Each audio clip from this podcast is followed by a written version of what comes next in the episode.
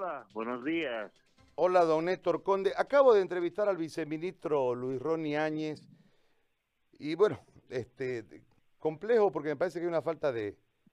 Hay mucho discurso político y poca, eh, poca respuesta al, al, conflicto en realidad. ¿Qué resolvieron ayer ustedes en su reunión y cómo viene la cosa de aquí en adelante por, por las eh, pequeñas y medianas empresas?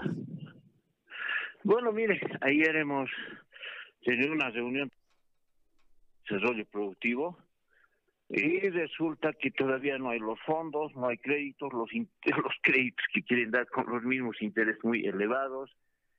Y como le digo, es lamentable, no nosotros no estamos ya para para, ¿cómo lo puedo decir? Para volver a seguir hablando sobre lo mismo, sobre lo mismo. No, nosotros ya hoy día tenemos la última reunión virtual, ya que no hay respuesta y tampoco la ASI ha sacado la nueva reglamentación.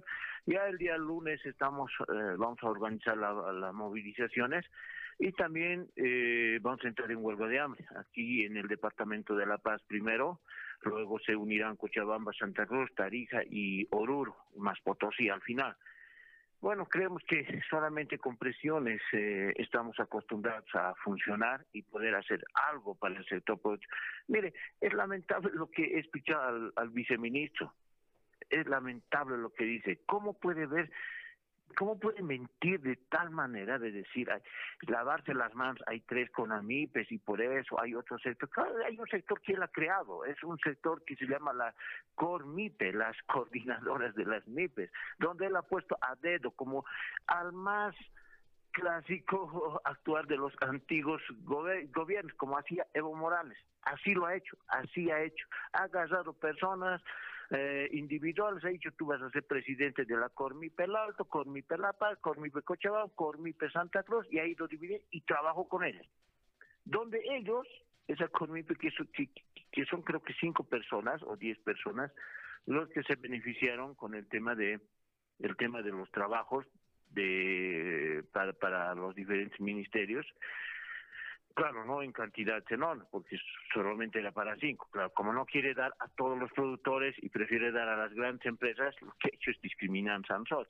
Entonces, creemos que es muy irresponsable las, las declaraciones del viceministro. Lamentablemente, no conoce la realidad de los productores. No conoce la realidad de las micro, pequeñas empresas, señor. ¿No? Mire, el compromiso, cuando él firmó, él estaba de acuerdo en todo, en todo.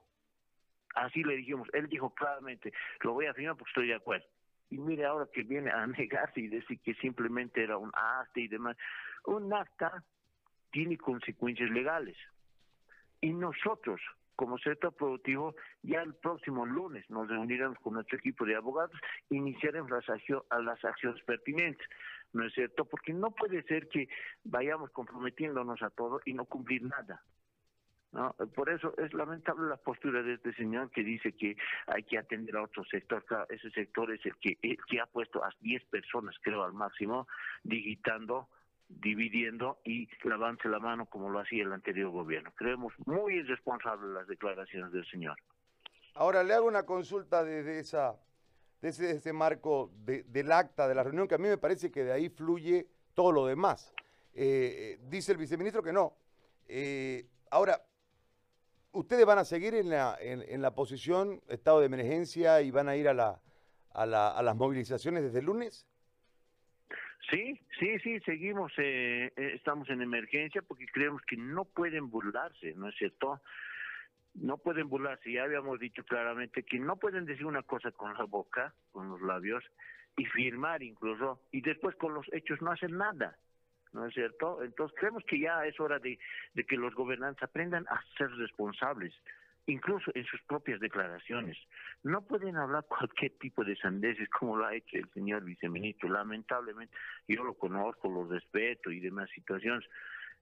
Yo he tenido unas dos conversaciones por vía teléfono después de la firma del acta y nada más donde donde se negó al tema de se cerró al tema de estos créditos no y Lamentablemente no hay coordinación con el señor y creemos que el, ministro eh, va a ser más coherente con este tema y creemos que él es, eh, tiene una visión más del tema empresarial, ¿no? Y creemos que él va a solucionar este tema.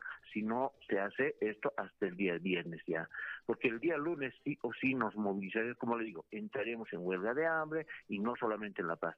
Y es un conflicto grande que, va, que se va a generar porque lamentablemente no estamos recibiendo apoyo. Y esa inyección que dice que, ya han inyectado, no han inyectado ni un peso, ni un peso ahorita a Sofín de los 1.500 millones, no han, no han inyectado para las micros y pequeñas empresas ni un centavo.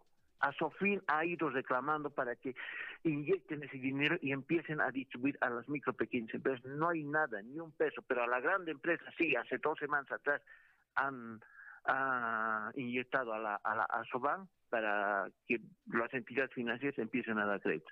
Eso, eso, eso sabe que se llama, eso se llama discriminación hacia, el, hacia un sector más vulnerable.